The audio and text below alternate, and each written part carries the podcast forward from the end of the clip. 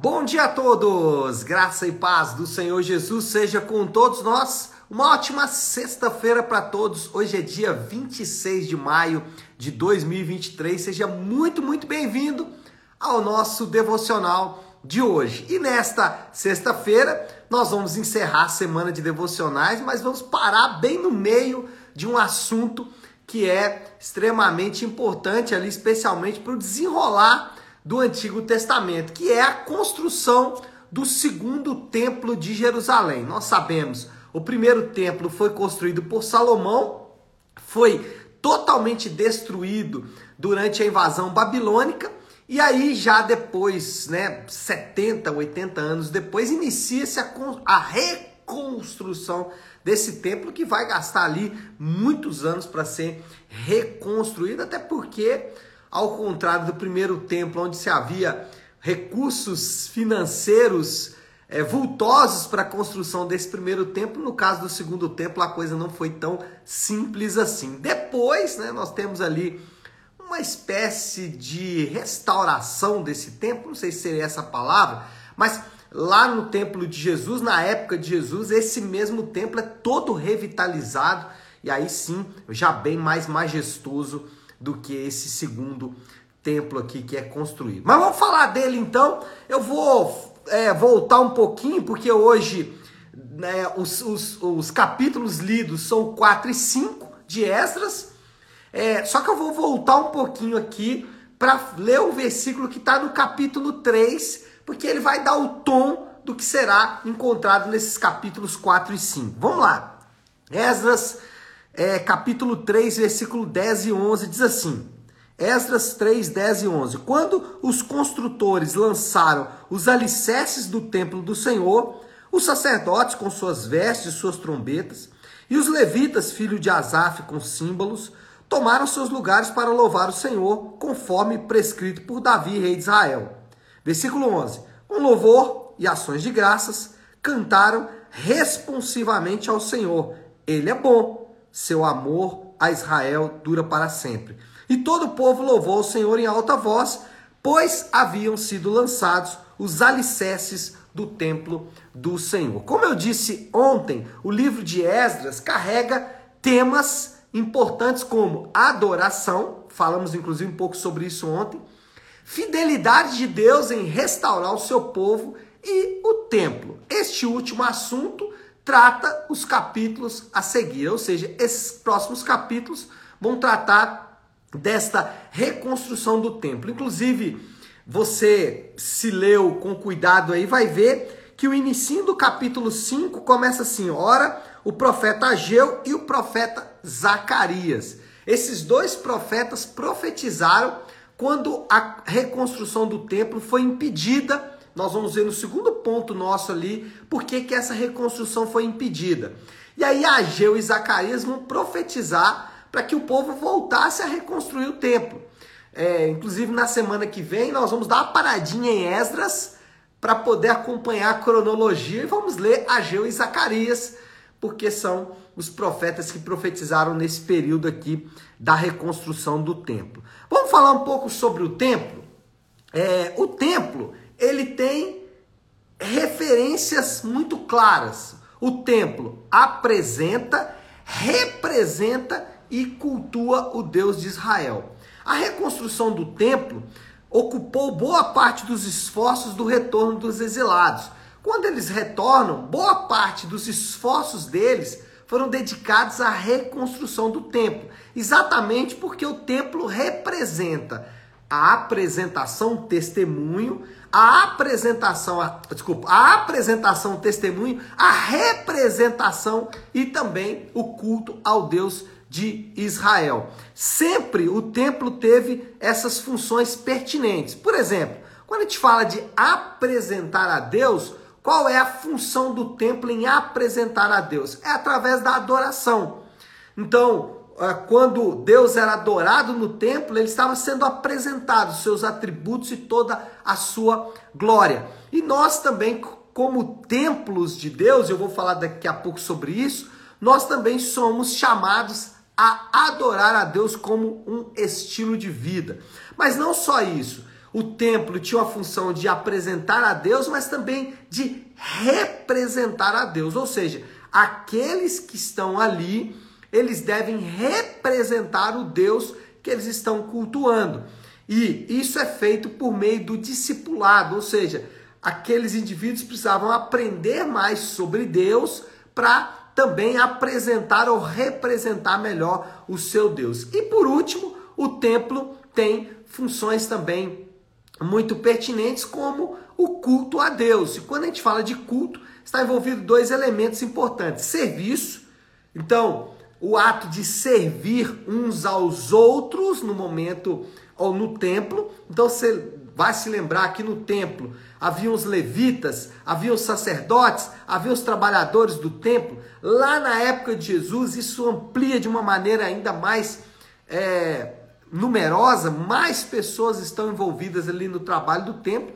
O ponto é dizer que o templo, como lugar de culto, é lugar de serviço e também de comunhão. Era ali que os judeus se reuniam para compartilhar, era ali que os judeus se reuniam para ter comunhão uns com os outros, às vezes até fazendo isso em, em modo de peregrinação uma vez por ano, alguns faziam em tempo maior ou em tempo menor, mas sempre havia essa ideia de peregrinação ali para o templo. Então nós temos adoração, discipulado, serviço e comunhão como tarefas pertinentes do templo. Hoje, a reunião dos crentes, a comunhão dos crentes, a igreja, ela assumiu em parte essas tarefas. Das tarefas que o templo tinha numa, na antiga aliança, hoje a igreja assume essas tarefas. Por exemplo, a igreja ela é o lugar do discipulado, ou é onde o discipulado funciona de modo muito mais efetivo, muito mais amplo, mas também é um lugar de comunhão, é onde os crentes se reúnem para compartilhar, para partilhar da sua própria vida, é o lugar onde os crentes servem uns aos outros através dos dons que Deus deu para eles e também é o lugar onde Deus é adorado. O testemunho de Deus é afixado por meio uh, dos crentes, por meio de tudo aquilo que eles fazem. Então, parte dessas funções e por que que os judeus gastaram tanto tempo é, ou se preocuparam tanto? Você vê exilados voltando de um período de exílio preocupar-se tanto com a reconstrução do templo. É porque o templo tinha funções muito pertinentes Funções essas que hoje foram assumidas pela igreja. Bom, segundo ponto aí sobre o templo é que a construção do templo, ou a reconstrução do templo, encontrou barreiras importantes. No caso aqui, essas barreiras eram em parte políticas ou étnicas, né? Na, na segunda, na primeira carta ali enviada, a carta do capítulo 4, ela é extremamente étnica que, que é isso? Havia um povo que estava ali, você vai se lembrar que parte é, da estratégia de guerra dos babilônicos era tirar a gente de um lugar e levar para o outro. Então, assim como os judeus foram levados para uma região, outras pessoas de outras regiões foram trazidas para ali. E aquelas pessoas que habitavam ali, elas ficaram um pouco irritadas com a chegada dos judeus de volta, meio que querendo dominar a terra que já era deles. É, na segunda parte aqui, as barreiras foram políticas, apenas uma questão de autoridade é, política mesmo. O, o, governador ficou meio é, irritado com os judeus passando por cima dele. Esse embate, principalmente esse embate étnico, né? ele teve uma certa repercussão, em alguma medida, lá na conversa de Jesus com a, uma mulher samaritana. Não sei se vocês vão se lembrar. E aí Jesus é, expressa para aquela mulher, porque ela questiona: Senhor, onde vamos adorar? Aqui ou lá em Jerusalém? Percebe o embate étnico ainda vivo? Essa mulher, como aquela que morava ou era descendente de alguém que, que é, residia naquela região, aquela mulher, ela questiona Jesus, aonde o culto verdadeiro é feito? E aí Jesus dá uma resposta um pouco ambígua, né? Ele diz é em espírito e em verdade. Sem dar muitos detalhes do que significa esse espírito em verdade, até porque quando Jesus faz, é, é, responde essa mulher, ele não está dando uma resposta do modo como Deus deve ser cultuado. Ali não é a maneira de Deus ser cultuado que está em jogo, mas é o local. Lembra que havia uma guerra étnica, samaritanos ou judeus? Havia uma guerra geográfica, Jerusalém ou em outro monte qualquer. E aí Jesus, ele traz o ensinamento que foi prometido no Antigo Testamento e que nós sabemos que no Novo Testamento isso ampliou, que é o fato de que agora não só judeus vão poder adorar, mas pessoas de todas as tribos, línguas e nações. A ideia de Jesus ali é dizer, olha, as barreiras geográficas, étnicas, elas foram desfeitas. O evangelho é a pregação de Deus para todas as nações. Então, de certa forma, esse embate que aconteceu aqui em Esdras estava vivo na época de Jesus e Jesus, de certa forma, dá destino a esse embate, dizendo o seguinte: olha, para a mulher samaritana, né? Ainda que a gente não sabe direito o que é esse espírito em verdade, podemos aqui conjecturar, dizer que é sinceridade e nascidos de novo, regenerados, ok, pode até ser que sim, mas o ponto não é a maneira como se adora, mas é quem pode adorar e aí, ali está claro para todos nós que pessoas de toda tribo, língua e nação poderão então agora adorar ao Deus vivo. E quando a gente fala de barreiras, os crentes, eles sempre enfrentaram barreiras para servir ao Senhor. Isso não é novo. Crentes sempre enfrentaram grandes barreiras para servir ao Senhor em toda a história. Essas barreiras são das mais diversas possíveis atualmente, talvez a principal barreira para os crentes servir a Deus é, em alguma medida, os próprios crentes ou ensino equivocado, é, dado a partir de muitos púlpitos, podem trazer é, é, enganos sobre como os crentes devem servir ao Senhor. Mas sempre, sempre vão enfrentar essas barreiras. Isso é importante para a gente saber que em muitos casos essas barreiras existem. Alguns casos barreiras apenas étnicas, políticas e alguns casos também espirituais, mas isso é um outro assunto. Bom, primeiro então, a, o templo tem referências claras, apresenta, representa e cultua o Deus Israel. A construção do templo encontrou barreiras importantes e terceiro, a nova aliança alterou o endereço do templo. Os crentes salvos em Jesus são o templo de Deus. Nós aprendemos isso de maneira muito gloriosa.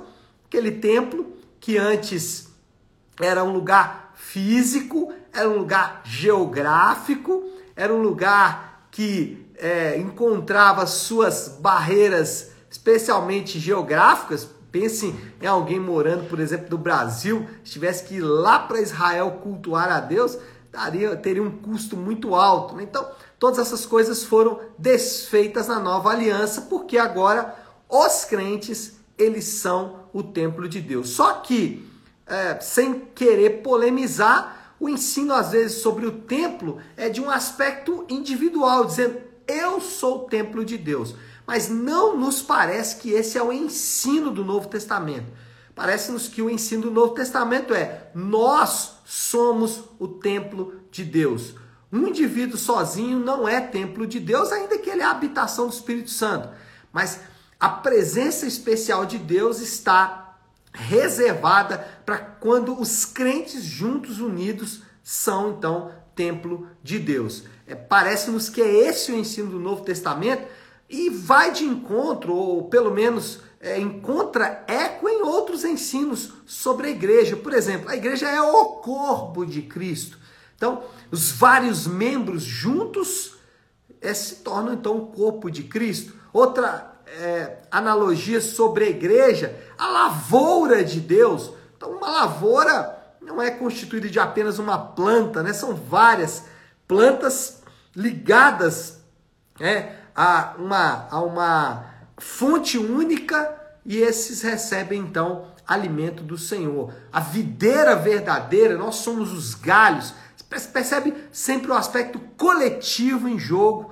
Então, quando falamos que somos templo de Deus, esse templo nunca é individual, ele é sempre coletivo. É quando os crentes estão juntos é que eles são templo de Deus. Bom, deixa eu já caminhar para o fim aí, porque o tempo urge qual é a conclusão que nós chegamos aí dessa pequena explicação sobre templo de Deus? Moral da história: os crentes são templo de Deus e devem cumprir suas funções para preservar os motivos de sua vocação. O que eu estou dizendo aqui na conclusão é que somos templo de Deus e, como templo de Deus, temos que cumprir as nossas funções. Lembra lá? Função de apresentar, representar e cultuar a Deus. Esses, essa é a vocação de um templo. Então, se você é templo, você precisa se lembrar do discipulado, da adoração, do serviço e da comunhão, porque de fato isso aqui é o motivo da existência do templo. É... Desafio do Léo: o que, que nós podemos aplicar de tudo isso que falamos aqui nesta manhã? Lembra que eu falei das barreiras? Então, pensa as barreiras. Não sei quais são as suas barreiras, e podem ser das mais diversas possíveis, mas vença essas barreiras e seja templo. Lembra que templo nunca é sozinho. Uma pedra não faz um templo, várias pedras fazem então um templo. Então, seja templo, vença as barreiras. Quais barreiras que são? Quais são as suas barreiras em relação a ser templo, a cumprir as suas funções de discipulado, de adoração, de serviço, de comunhão com os crentes? Não sei quais são, mas o ponto é: vença essas barreiras, seja templo, porque essa é a vocação de todos os crentes. Tá certo, meu povo? Vamos orar? Vamos colocar tudo isso aí diante de Deus? Então, se você puder, pare aí um instante aquilo que está fazendo e vamos juntos buscar a Deus em oração. E como eu gosto de fazer toda sexta-feira, eu gosto de encerrar a semana de devocionais com a oração que o Senhor nos ensinou, com a oração do Pai Nosso. Pai nosso que estás nos céus, santificado seja o teu nome. Venha o teu reino, seja feita a tua vontade, assim na terra como no céu. Dá-nos hoje o nosso pão de cada dia. Perdoa as nossas dívidas, assim como perdoamos aos nossos devedores. E não nos deixes cair em tentação, mas livra-nos do mal, porque teu é o reino, o poder e a glória para sempre. Amém, amém e amém. Amém, meu povo? Bom, então é isso. Nós vamos ficando por aqui. Que Deus te abençoe. Uma ótima, uma excelente sexta-feira para todos. Fiquem com.